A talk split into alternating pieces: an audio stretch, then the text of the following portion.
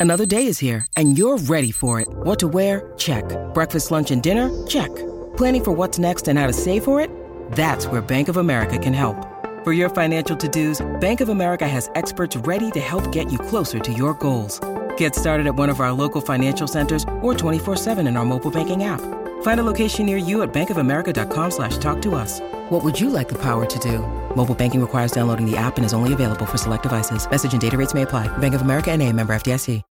When you need mealtime inspiration, it's worth shopping Kroger, where you'll find over 30,000 mouthwatering choices that excite your inner foodie. And no matter what tasty choice you make, you'll enjoy our everyday low prices, plus extra ways to save, like digital coupons worth over $600 each week. You can also save up to $1 off per gallon at the pump with fuel points. More savings and more inspiring flavors make shopping Kroger worth it every time. Kroger, fresh for everyone. Fuel restrictions apply.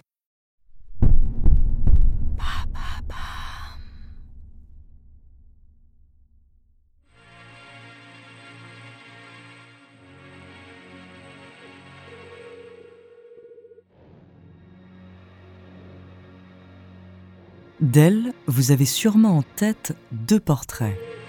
L'un en noir et blanc, où elle apparaît encore adolescente, le teint diaphane, éclairé d'un halo de lumière, les cheveux sagement plaqués, le regard franc, une photo reprise sur la couverture de son plus grand succès littéraire, L'amant. Sur un autre célèbre portrait, elle a plus de 60 ans, elle porte ses fameuses lunettes écaillées, elle nous regarde de côté, presque avec dédain, et comme d'habitude, elle fume une cigarette. Elle est maintenant de tous les plateaux télé et elle dit ce qu'elle pense sans filtre. Son nom, Marguerite Duras. De la jeune fille sage à la femme de lettres, découvrez sa true story.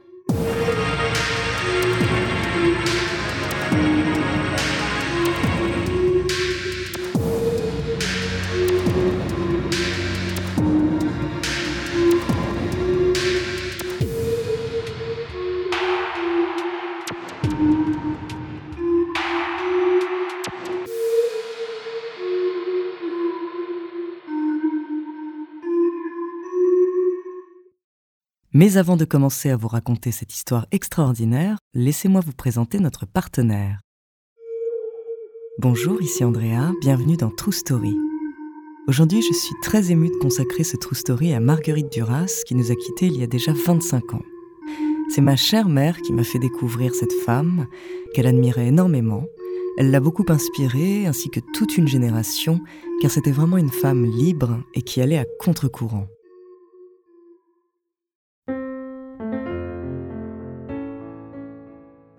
Si vous connaissez les romans de Marguerite Duras, vous connaissez déjà un peu la vie de Marguerite Donadieu. Les premières années de la future écrivaine se déroulent en Indochine. Ses parents, institutrices et directeurs d'école, se sont portés volontaires pour aller s'installer dans cette colonie française qui deviendra l'actuel Vietnam. Marguerite est une petite fille sage, elle prend des cours de piano et joue avec les autres enfants. Mais son père décède alors qu'elle n'a que 7 ans des suites d'une maladie fulgurante. Après deux brèves années dans le sud-ouest de la France, la petite famille retourne au Vietnam.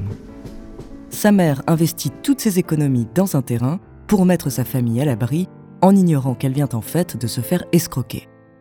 La friche est régulièrement inondée, impossible d'y construire une maison.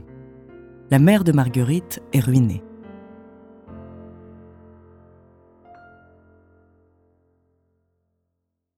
D'un train de vie bourgeois, la famille de l'adolescente passe à une vie de pauvre.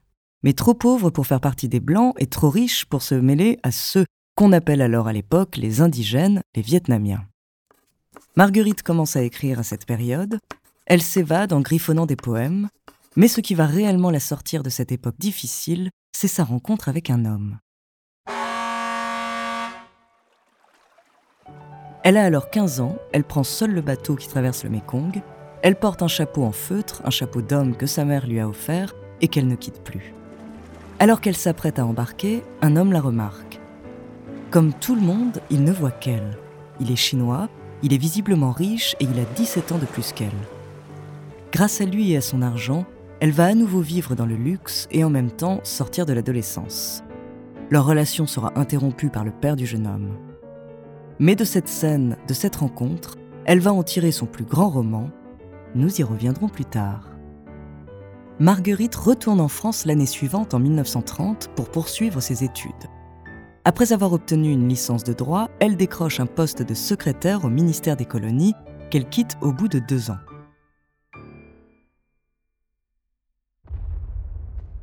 Puis la Seconde Guerre mondiale va venir bouleverser le monde, et la vie de Marguerite bien sûr, mais différemment. En 1940, elle perd son frère et son premier enfant, mort à la naissance elle est abattue par ces deux drames successifs. Encouragée par les intellectuels qu'elle côtoie, Raymond Queneau, Sartre, Beauvoir, Mauriac, elle va reprendre force à travers les mots. Chaque soir, en rentrant du travail, elle écrit, elle muscle sa littérature. Et en 1943, elle publie son premier roman, Les Impudents, qu'elle signe Marguerite Duras en hommage à la région natale de son père. Un autre drame vient la frapper. Son époux, Robert Antelme, engagé comme elle dans la résistance, est arrêté par la Gestapo en juin 1944. Elle apprend qu'il a été envoyé au camp de Dachau. Malgré la douleur, elle fait tout pour le sauver, même séduire un agent de la Gestapo. Après la libération, elle luttera pour sa condamnation tout en défendant d'autres femmes accusées d'avoir été les maîtresses de soldats allemands.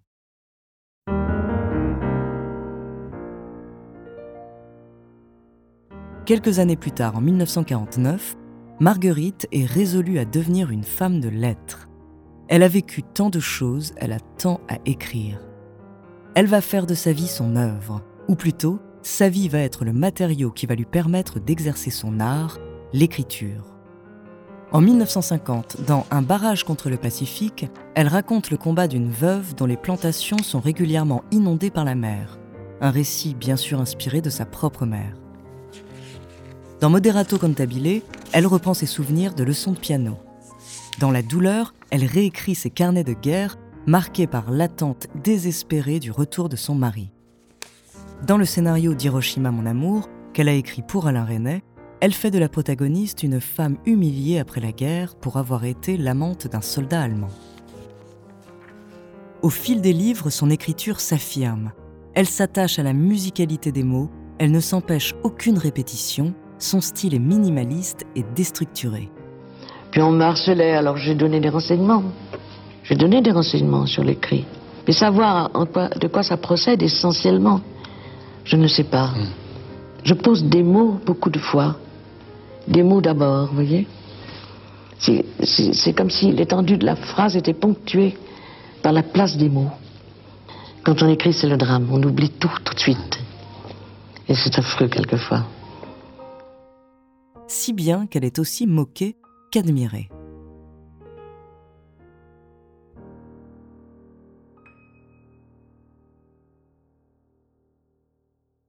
Duras est devenue une grande figure médiatique. Ses livres, ses pièces de théâtre et ses films, Hiroshima mon amour, considéré comme un chef-d'œuvre dès sa sortie, sont des succès. Et en plus d'être une grande écrivaine, c'est une femme engagée. D'abord membre du Parti communiste, après en avoir été renvoyée à cause de divergences, elle s'investit en son nom dans de nombreux autres mouvements. Elle participe activement à mai 68. C'est l'affrontement. Boulevard Saint-Germain, les pavés de l'émeute volent.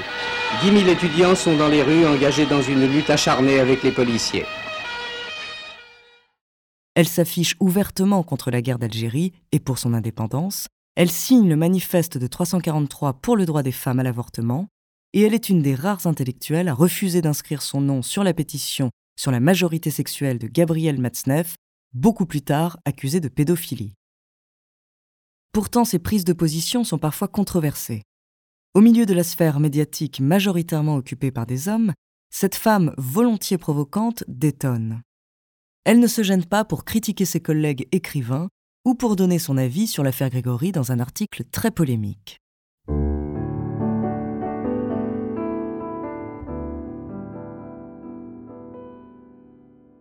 Malgré cela, à 70 ans, elle va de nouveau séduire le public avec ce qui est encore aujourd'hui son roman le plus célèbre, L'amant. Dans cette autofiction, elle revient sur sa rencontre avec le fameux Léo, le jeune et riche chinois tombé amoureux d'elle alors qu'elle n'avait que 15 ans. Duras y raconte son initiation sensuelle et amoureuse, tout en déjouant avec génie les codes classiques de la rencontre amoureuse et plus largement les codes du roman. L'amant est son premier succès populaire. 100 000 exemplaires vendus en un mois, prix Goncourt en 1984, et le livre est adapté au cinéma par Jean-Jacques Hano en 1992. Mais fidèle à son caractère et à ses convictions artistiques, Duras, déçu par la vision du réalisateur, réécrit l'histoire juste avant la sortie du film sous le titre L'amant de la Chine du Nord.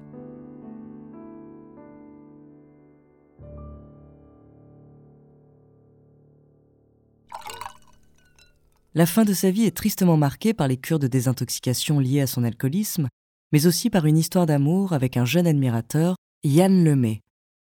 Malgré ses difficultés physiques à écrire, elle va une dernière fois transformer sa vie en œuvre littéraire avec le magnifique roman Jan Andrea Steiner. Elle s'éteindra en 1996 à Paris à l'âge de 81 ans. Aujourd'hui, Marguerite Duras est un des auteurs les plus étudiés dans les lycées et surtout une des rares autrices.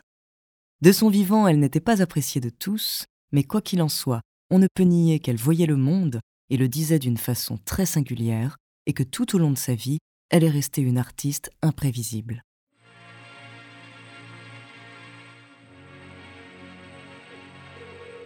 Merci d'avoir écouté cet épisode de True Story. La semaine prochaine, je vous parlerai d'un mystérieux homme russe dont le nom risque de vous rester dans la tête. En attendant, n'hésitez pas à nous faire part d'histoires que vous aimeriez entendre sur votre plateforme d'écoute préférée ou alors via la page Instagram ou Twitter de Bababam. Nous nous ferons un plaisir de les découvrir.